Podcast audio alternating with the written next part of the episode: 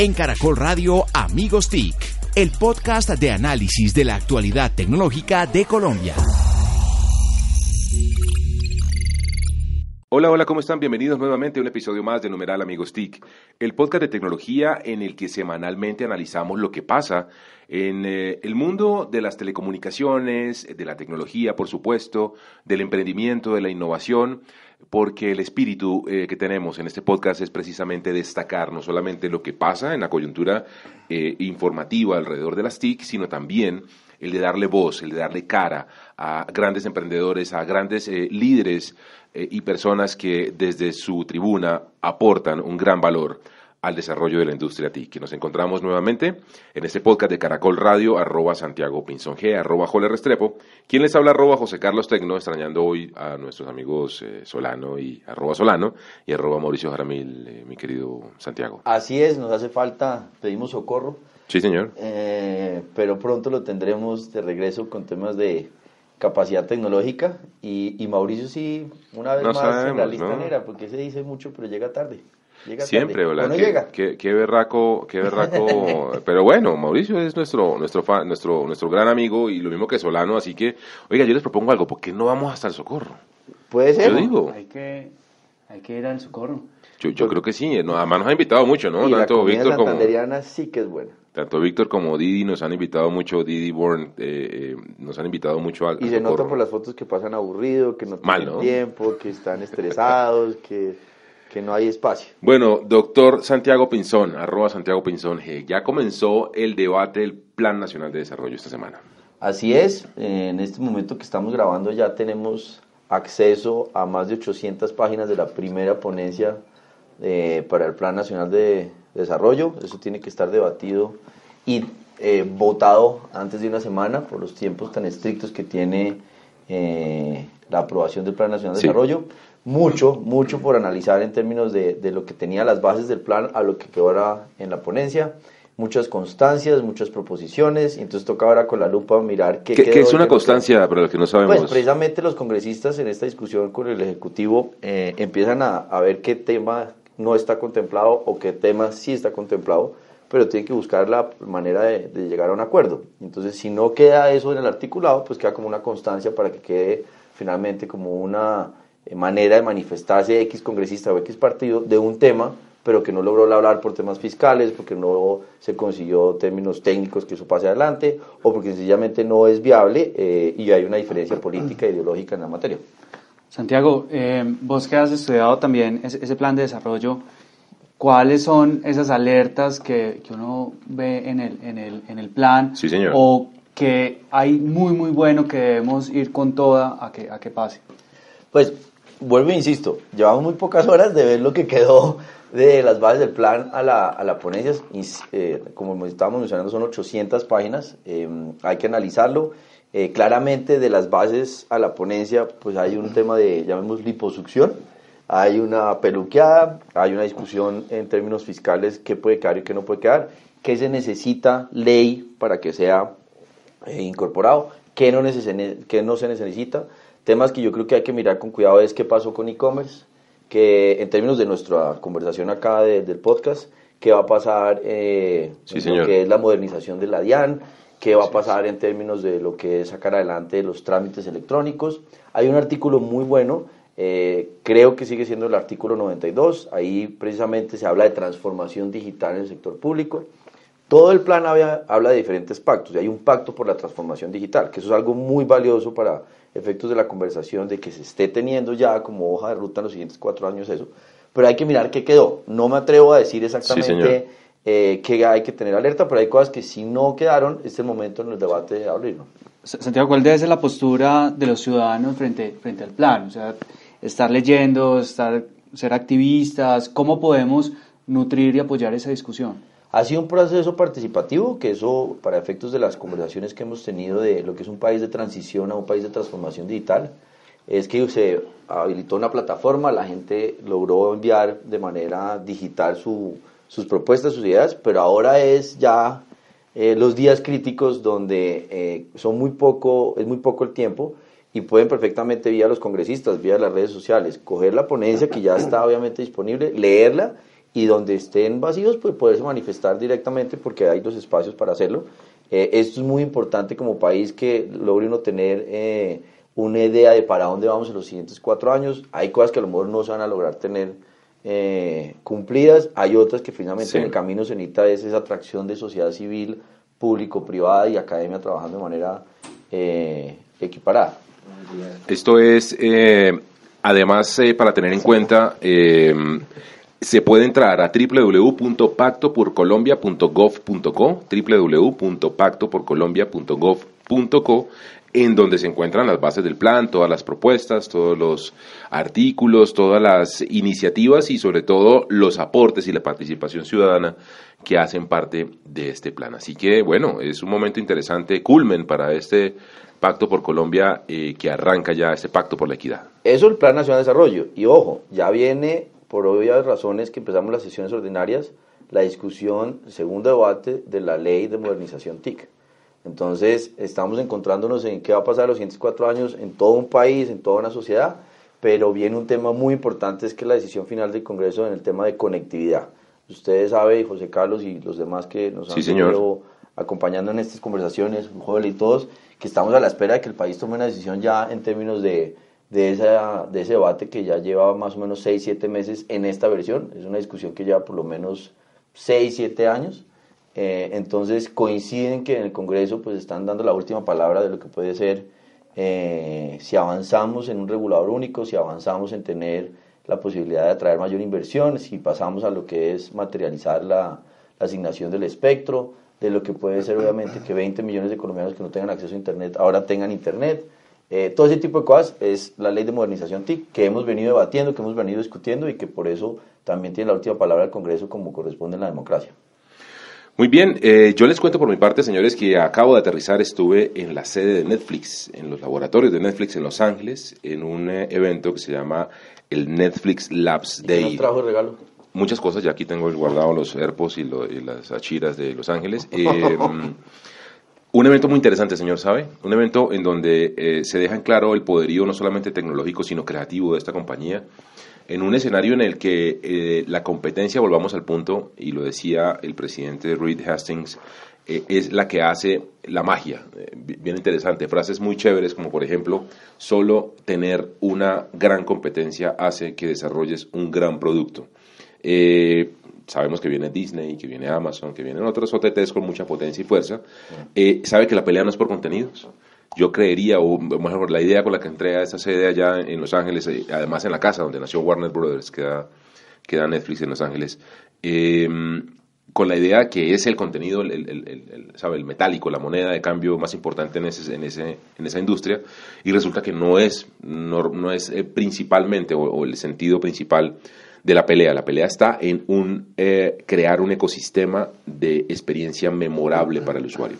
Vamos a escuchar entonces a Todd Yelin, él es el vicepresidente de innovación de contenidos de Netflix, quien amablemente le comentó esto a Amigos TIC. Um, en Netflix estamos invirtiendo en muchas cosas desde el lado del contenido y la tecnología. En la parte de tecnología queremos que la imagen y el sonido sean los más parecidos a como si estuvieras en una sala de cine. Por eso tenemos contenido con cosas como HDR, resolución 4K o sonido Dolby Atmos que hacen que te sientas como en un cine en casa. Allí estamos invirtiendo mucho. También estamos tratando de ver cómo creamos diferentes maneras de contar historias que unan las inversiones entre tecnología y contenido. Lanzamos, por ejemplo, un corto animado a nivel mundial llamado Love, Death and Robots. Y estamos viendo cómo poner estos contenidos de manera apropiada a las personas indicadas, cómo lo personalizamos. Estamos invirtiendo cada vez más también en contenidos interactivos. Bandersnatch de Black Mirror, por ejemplo, tuvo un gran éxito en todo el mundo. En Colombia la gente amó Bandersnatch y por eso vemos pronto llegar a tu país más contenido interactivo y no solo de ciencia ficción. Imaginen una historia romántica interactiva en donde tú debes ayudar a la protagonista a decidir si sale con un tipo o decidir si sale con otro hombre. Y a propósito, deberás hacer la elección correcta porque le vas a cambiar la vida a la protagonista. Bueno, él es eh, eh, Todd Yellin, el vicepresidente eh, de innovación de contenidos de Netflix, el cerebro detrás de todo el storytelling y la manera como se cuentan las cosas de manera innovadora, interactiva y demás en esa plataforma. Así que bueno, señores, esperemos que eh, sigamos en esos eventos eh, invitados todos. ¿no? Netflix está creciendo mucho en Latinoamérica. Muy fuertemente. Y hay una latinoamericana, una colombiana en términos de, comunicación de Netflix. Sí, señor. Manuela Muñoz, gran amiga además de aquí de los amigos TIC. Ella es ahora la directora de comunicaciones para Latinoamérica. O sea, mujer colombiana en Netflix. Sí, señor. Así que son más de 600 millones eh, de dispositivos los que acceden a Netflix mes a mes. 600 millones de dispositivos únicos o distintos. ¿Y Colombia es de los más grandes en Latinoamérica? Colombia es uno de los que más consume contenidos, por ejemplo, para niños. Vea usted. Yo soy testigo de eso. Yo también. Los chinos ven eso todo el tiempo. Y el trabajo que están haciendo en Kids es realmente brutal. También tuvimos la oportunidad de hablar con la creadora de la doctora Juguetes, la doctora de Vampiriña, que trabajan para Netflix, también con personas que son animadores. el laboratorio de animación es una, un mundo espectacular, realmente que ahí sí ya me explotó el, me explotó el tema. Así que, eh, bueno, señor, seguimos con el tema de los amigos TIC, por supuesto dándole tribuna a grandes invitados, a grandes líderes eh, del sector digital en nuestro país. ¿Quién tenemos hoy, señor? Hoy tenemos a un pereirano Sí, señor. Eh, una persona que yo conocí antes en otro momento de, de la vida trabajando en otras cosas, emprendedor, empresario. Em, tiene un hermano que juega bastante bien tenis. y si no, ahorita les digo el apellido para que tengamos pistas.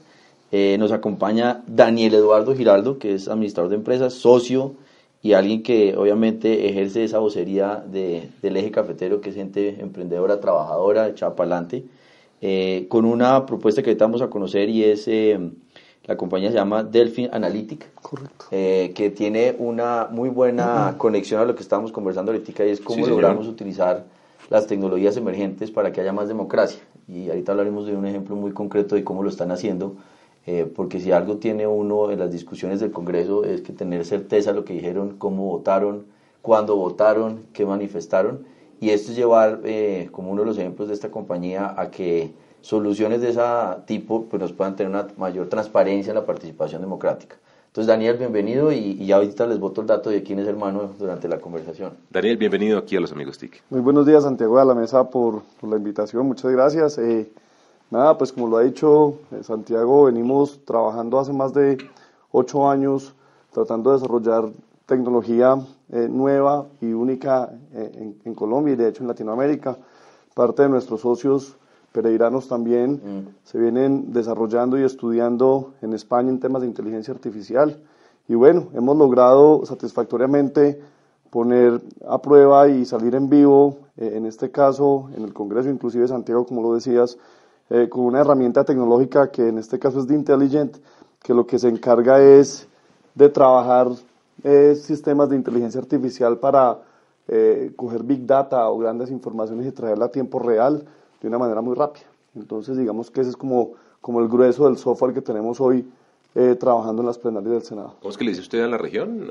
Los Emiratos Cafeteros. los Emiratos Hay los Emiratos Árabes y estos son los Emiratos Cafeteros. Allá pasa uno muy sabroso y cada uno tiene una capacidad de su mundo muy organizada. Hablemos de ese ecosistema. Los Emiratos Cafeteros, como dice Santiago, yo estoy viendo que están resurgiendo una gran cantidad de compañías y un, hay un movimiento muy interesante de emprendimiento allí, ¿o no?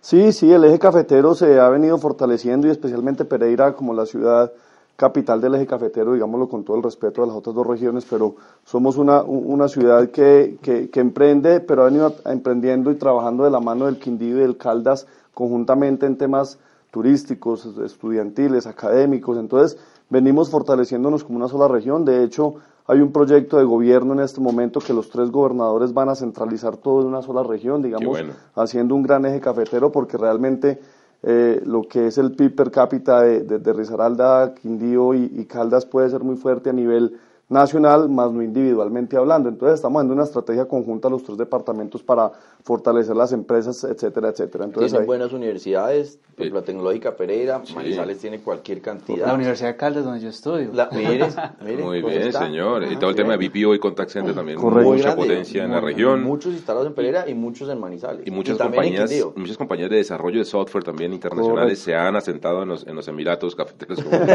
y, y muchas empresas también de desarrollo web Mm, exportando en Armenia, Pereira, empresas de 10, 15 personas, Mm. pero exportando 100% de su producción. Muy bien, señor. Entonces, ¿Qué hace entonces la compañía? Pues ya nos explicó, pero por No. ejemplo, para la gente que no ha entendido, ¿qué hace esto en el Congreso ahora que estamos debatiendo por ejemplo, el Plan Nacional de Desarrollo? Digamos nosotros, nosotros, Santiago, lo que hacemos es eh, coger absolutamente todas las intervenciones de cada, en este caso de cada uno de los senadores.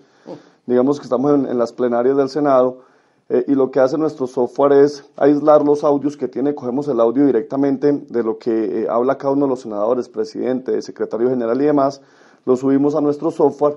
Nuestro software inmediatamente en forma eh, mágica, le decimos nosotros, transcribe absolutamente todo lo que allí se ha dicho para que en muy pocas horas tenemos el 100% del acta, digámoslo, completa, completamente organizada, definida y estructurada, ortográficamente hablando, gramáticamente hablando, perfecta, en un 99.85 de perfección en su primer salida, en su primer borrador, y logramos que esta información no solamente quede disponible ahorrando tiempos de digitación, evitando problemas médicos como túnel carpiano, problemas auditivos, porque eso es un, un tema que hay que tener mucha gente transcribiendo todo el tiempo. Cada hora de audio se demora aproximadamente un día de transcripción en, en tiempos normales. Nosotros lo estamos haciendo en menos de 24 horas, absolutamente toda el acta completamente organizada. Pero eso no es lo bonito de nuestro software. ¿Qué permite el software? Una vez llevado a nuestra plataforma tenemos diferentes ingresos de personas autorizadas con sus claves y contraseñas y lo que él permite es hacer una búsqueda inteligente de la información que allí está. No en texto, o sea, lo hacemos en texto, pero el fuerte es en audio.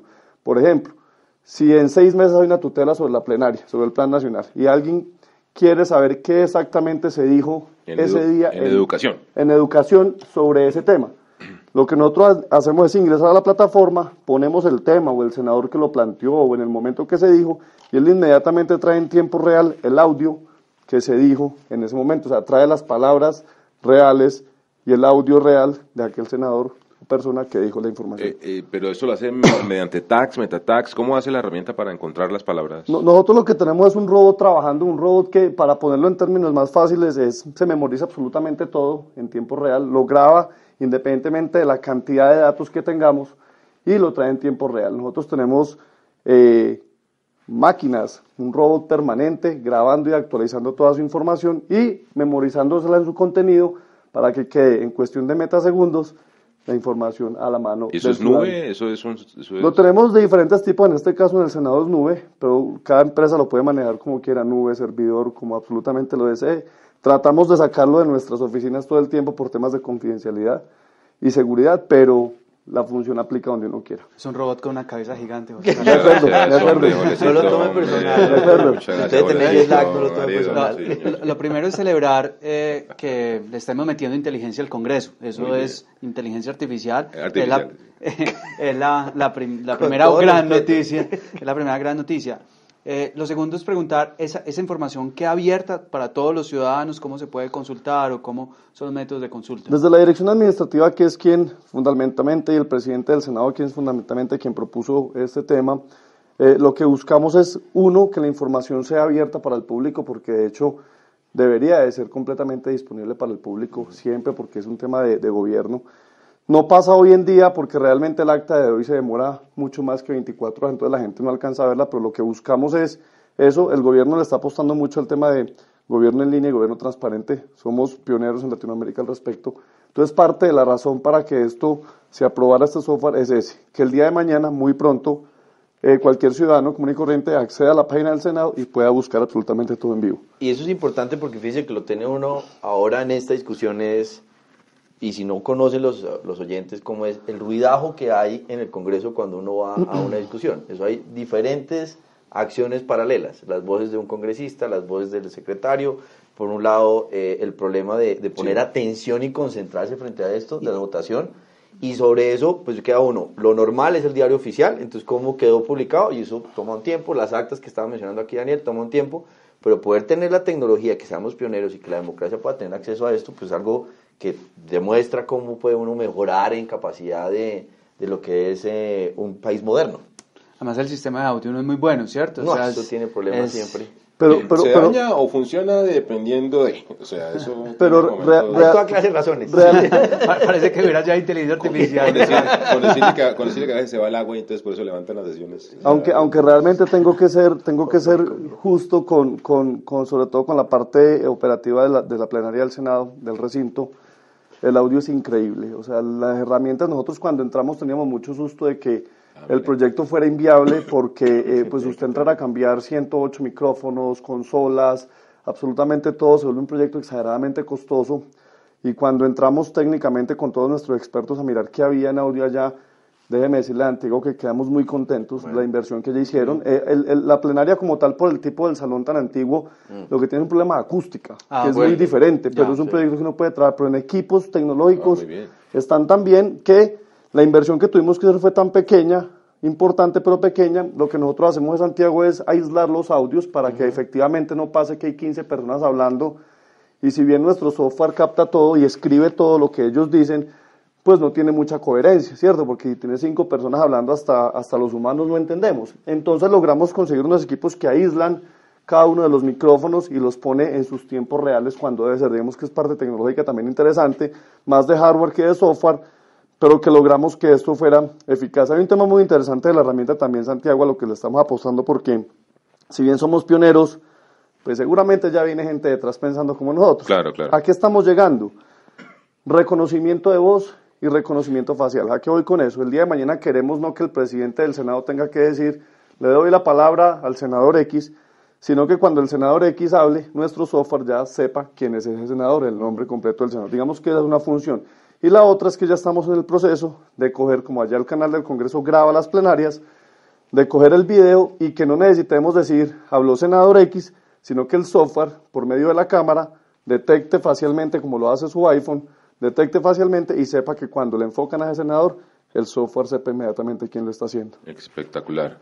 Muy bien. ¿Y, y qué otras aplicaciones tiene ese software? ¿Dónde más lo han puesto? Muchísimas. Nosotros digamos que, que estamos mucho en el sector público, le estamos apostando al tema de bibliotecas, al tema de, de actas, al tema de fiscalías, contralorías, al tema de defensoría del pueblo. Al sector privado es completamente un apoyo para toma de decisiones y ahorro de tiempo, porque encontrar un documento, así tengamos gestión documental funcionando, es bien complejo. Esta, esta herramienta permite que desde mi celular, desde mi iPad, desde cualquier parte, entre con una clave, busco el documento y lo encuentro en línea inmediatamente. Y adicionalmente tenemos temas interesantes, por ejemplo un Excel, que hace nuestro robot con el Excel.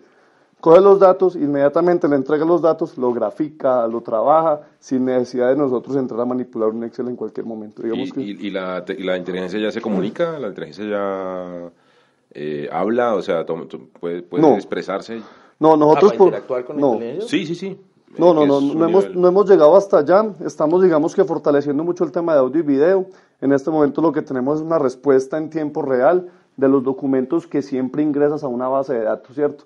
Por ejemplo, tenemos en una alcaldía en, en la región, eh, tenemos más de 15 millones de documentos, que una gaceta, que un CDT, que, un- que una factura, que un periódico. Tenemos metido, digamos, el periódico de Pereira desde 1928 metes la foto y el, nuestro software es tan inteligente que no solamente lee texto, sino que lee imágenes.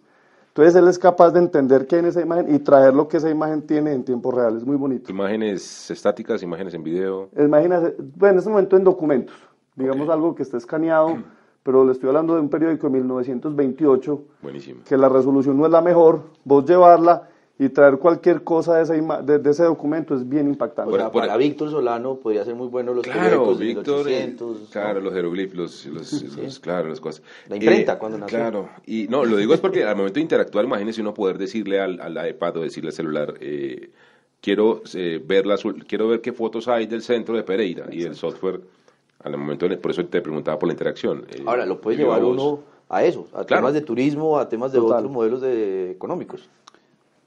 Eh, nos contás un poquito como la historia del emprendimiento, cuánto Mm. tiempo llevan, dónde están desarrollando, eh, cómo ha sido El la talento. fun- el talento, la función para encontrar ese, eh, ese talento, cómo lo están preparando. Bueno, si nos contás un poco como de, del... Claro que de sí. Inciti- Eh, como bien Santiago lo dijo, pues nos conocemos hace mucho tiempo. Eh, incluso trabajé por acá en la Andy, pero... lo siento. pero pero realmente la, la, la vena de, de, de, empresario y emprendedor siempre la hemos tenido desde hace muchísimos años. Eh, incluso parte de las cámaras que se manejan en la Andy no entiende mucho el tema de los BPOs. Fui gran ayuda en Pereira para traer todos los BPOs y call centers porque fui no solamente trabajé en la Andy, sino que fui, fui gerente de la zona franca de Pereira, entonces conozco bastante el sector y las empresas que hablabas ahorita, entonces se le va a uno volviendo curiosidad, pues todo el mundo de la tecnología. Empezamos hace ocho años a trabajar conjuntamente con nuestro socio, una persona de Pereira, eh, un ingeniero, y bueno, él desde su inteligencia vio que el tema de inteligencia artificial eh, iba a ser el boom y decidimos enviarlo a España a estudiar a riesgo. Se fue para España, estudió cuatro años una maestría en inteligencia artificial, llegó y nos llegó con este proyecto y venimos desarrollándolo.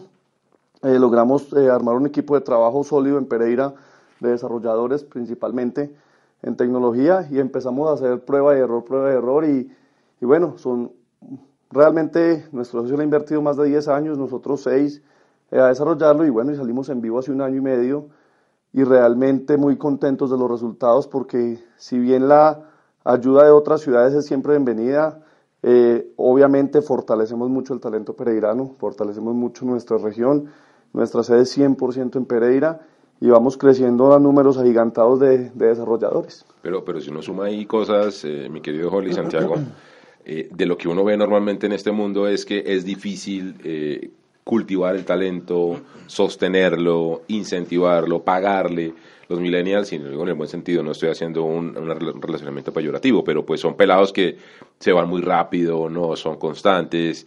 Eh, aquí estamos viendo algo realmente muy, eh, en el buen sentido, lo digo atípico, en el, en el que se construyó desde hace 10 años la compañía se fueron a estudiar, vinieron, y eso ya es un tema de enamoramiento religioso alrededor de la marca, pues, y de la región. Sí, realmente, y, y lo que vos decís, los, los millennials eh, y esta gente tan joven por lo regular se va muy rápidamente, eh, hemos, estamos varios. Sí. 15 años en la entre 15, entre 15. Hemos, hemos, logrado algo muy, muy importante que es lo que, lo que vos decís es el enamoramiento. Eh, a todos estos muchachos eh, les atrae la innovación, es gente, hombre joven, gente que en este momento no tienen ni siquiera 22 años, 21 años, pero los ve uno con esa pasión y con esas ganas eh, vemos la necesidad de tener un software perfecto. Todos los días nos traen alternativas nuevas, mejoras, cosa que lo motiva mucho a uno. No es fácil uno, uno mantener una compañía sin ingresos, eh, eso es bien complejo porque realmente si vos ves el tema ocho años sin vender un peso y, y, el costo de la tecnología es bastante alto, sobre todo en, en el tema de, de esos muchachos para que se queden pues hay que pagarles, porque ellos no se van a quedar por, por, por, saludo a la bandera o por a ver qué, qué pasa en 10 años. Ellos necesitan pagar sus cosas y, vivir su vida. Entonces, mantener este programa eh, tanto tiempo sin haber recibido ingresos, pues desde los últimos, el último año y medio que ya empezamos a trabajar juiciosos, pudimos haber vendido muchas herramientas o aplicaciones hace 4 o 5 años, pero queríamos era darle a lo que le estábamos apuntando que no es solamente congresos, sino congresos latinoamericanos, de sector privado, bancario, etcétera, etcétera. Ahí uno ve lo, lo, interesante de combinar pues el timing. Ahora sí es el momento de salir con el producto, porque antes usted 80s, 90s, pues no era necesariamente la capacidad. Volvemos al tema de que si uno tiene velocidad de internet, este tipo de soluciones le puede llegar al concejal o al consejo tal, a la asamblea tal, porque es que estas discusiones son de mucha importancia cuando hay eh, problemas de qué se votó y qué no se votó, volviendo al tema del, producto con el Congreso. Eh, ahí hay implicaciones de política, de presupuesto, de investigación, de pérdida investigadora, tutelas, hay toda clase de efectos, sí pero sobre todo eso, es transparencia. Y uno cuando no puede asistir al Congreso como ciudadano, pues uno quiere es que precisamente la información esté disponible, pero que haya garantía de ese blindaje de esa información. Ahí es donde está una de las fortalezas que puede ser por ahora Colombia, pero se puede meter en otros países. Bueno, si ustedes trabajaron 10 años en este objetivo con esa paciencia asiática de japonés eh, y ya lo lograron, supondría uno que tienen ustedes además muy bien dibujado el futuro del, de tanto, del tanto del producto como de la compañía.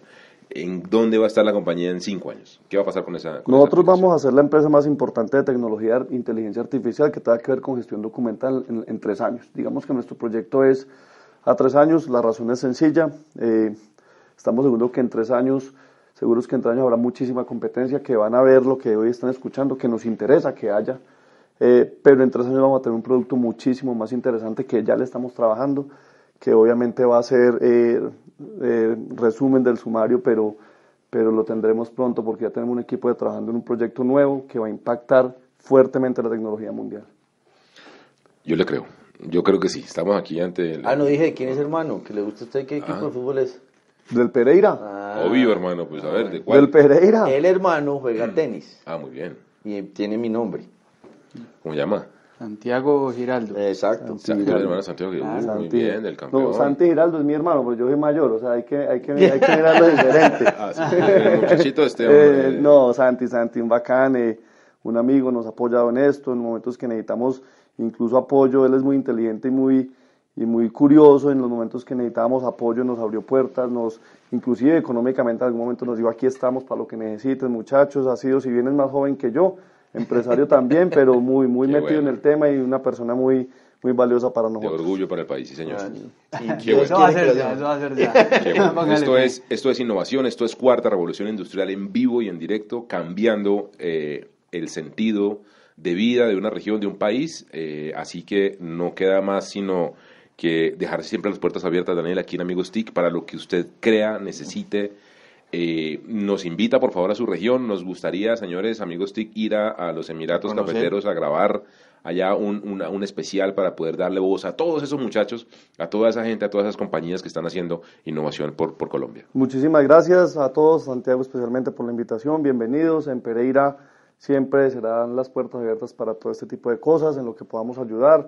Eh, las veces que tengamos que estar acá más que contentos, les vamos a ir contando por medio de Santiago los avances que tengamos, eh, porque cada vez Delphi Analytics y The Intelligent va a traer sorpresas positivas para, para Latinoamérica. Y a ustedes los que nos escuchan, les pedimos que por favor apoyen también a estas iniciativas con numeral amigos TIC, muevan el podcast, compártanlo, coméntenlo, eh, dénselo a un amigo, compártalo por WhatsApp, eh, ayudemos a que esta innovación la conozcan más personas. Por supuesto, los esperamos la siguiente semana en un episodio más de numeral amigos TIC. En Caracol Radio Amigos TIC, el podcast de análisis de la actualidad tecnológica de Colombia.